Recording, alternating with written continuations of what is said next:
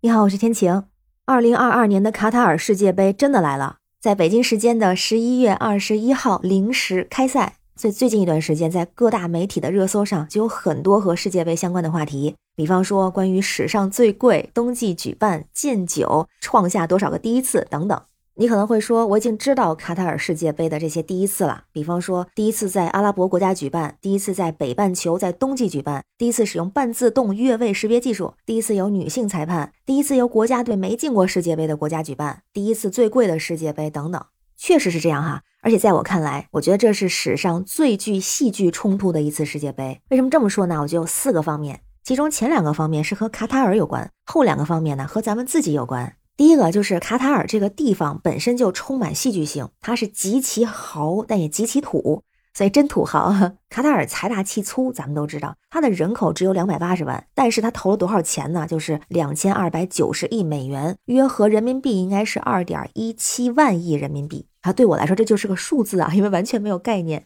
但是比较一下之前的花费就知道了。比方说，之前世界杯最贵的一次是二零一四年的巴西世界杯，当时一共花了是一百五十亿美元。而且从九四年到二零一八年，七届世界杯的花费总和是四百四十三亿美元。那咱们知道，卡塔尔这个地方绝对富有，当地人里头没有穷人。说当地人肯定没听说过九九六，因为富裕限制了他们的想象。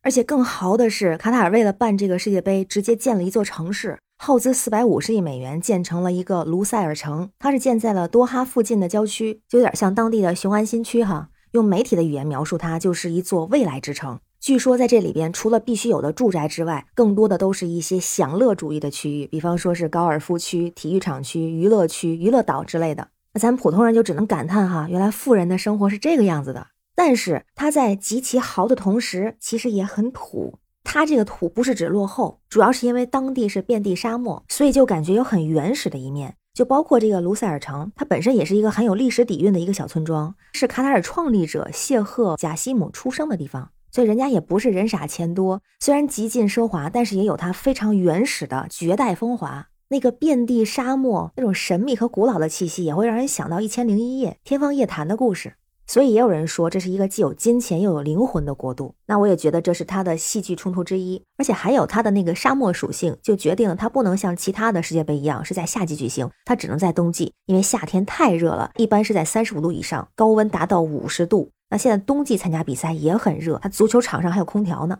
那说回戏剧性，第二个巨大的冲突就是它办世界杯，但是却最违背足球文化。我猜你想到了哈，因为它禁酒。卡塔尔它是一个伊斯兰国家，所以它会严格的控制酒精，特别是在公共场合，如果是喝酒的话，都属于违法行为，严重的话还会判刑，甚至刑期会达到半年之久。所以在卡塔尔世界杯之前，游客就只能在当地数十家有执照的酒店还有俱乐部来喝酒。但是这个对球迷来说，用咱们的话说叫做看球不喝酒，人生路白走。所以它好像本身就和足球文化有着巨大的冲突。当然一开始据说卡塔尔做了一些妥协。说在世界杯期间，球迷可以在体育场馆之内的特定区域、指定的时间内购买啤酒等酒精饮料。但是在开赛前的两天，也就是十一月十八号的时候，又突然宣布禁酒。国际足联就宣布，卡塔尔世界杯期间八个举行赛事的体育场馆都不会向球迷出售酒精饮料。声明里边还特别强调了一点，就是世界杯场馆周边的销售点将被移除。所以感觉就是看球的时候不能喝啤酒，或者等您喝好了再进入场地。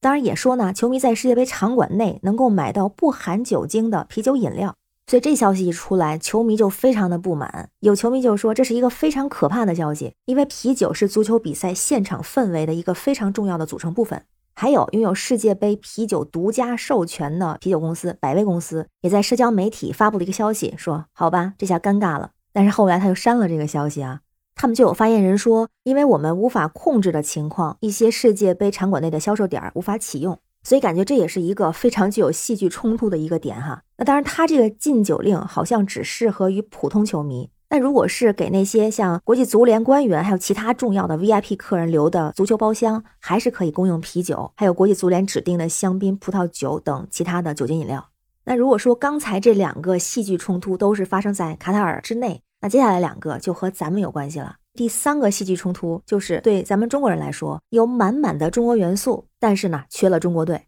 这次比赛里头还真的是中国元素满满，就包括一个有咱们的三位裁判参加执法本次世界杯，还包括明哨马宁。第二呢，是中国提供了超过一千台的世界杯专用新能源汽车。第三个，中国会承办世界杯的闭幕式和决赛，而且可以容纳八万人的鲁塞尔体育馆是由中国的中建和中国电建建造的，它的主体结构设计也是来自中国的公司。那第四个呢，就是大多数的世界杯周边产品有百分之七十是咱们的义乌制造。还有一个，前几天不是有报道吗？说有这个中国小伙子辞职去看世界杯，还有人专门骑行两千公里到达卡塔尔，也是为了看世界杯。非常让人羡慕哈，能够到达现场啊。不过呢，虽然咱们很多人不能亲自的去现场看世界杯，但是还有咱们的国宝大熊猫晶晶和四海也去了世界杯，已经到达了卡塔尔，所以咱也算是派代表去了啊。再说中国队没去这事儿，咱都习惯了哈。但是我觉得这事儿还是有希望的，因为这两天有个新闻让我觉得咱们民间不缺足球高手。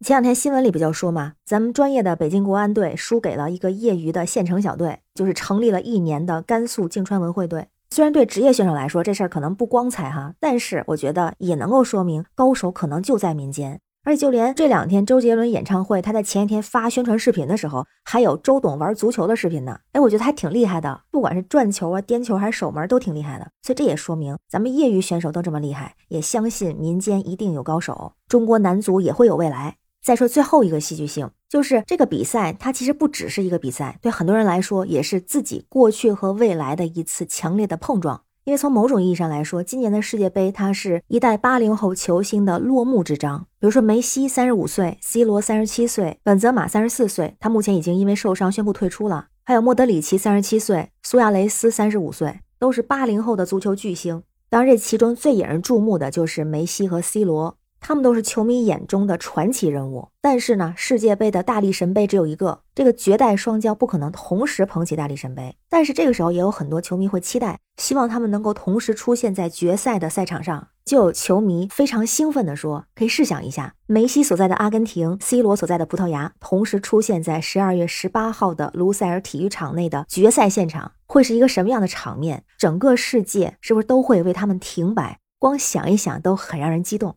而且很多球迷激动的同时，一方面是因为两位巨星有可能是最后一次参加世界杯，还有一个原因，因为这两位超级巨星十几年的职业生涯，其实也是一代球迷已经逝去或者正在逝去的青春岁月。这样的人里边，包括真正的球迷，也包括像我这样不懂球，就单纯因为喜欢蓝白条十号队服而喜欢梅西这样的普通人。所以这也是这次世界杯非常有戏剧冲突的一面，就是我们在期待着它的开始，但其实在这时候我们已经知道了它也在结束。哎呀，说到这儿，虽然我不会喝酒，但是我突然想到“诉不尽离愁，一壶浊酒尽余欢，今宵别梦寒”。当然了，尽管有这样的冲突和矛盾，但是我现在还是会期待着开始，因为青春可能会一天天的过去，但是未来的每一天也都是开始。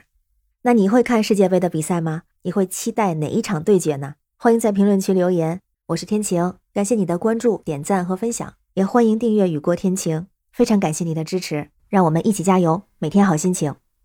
拜拜。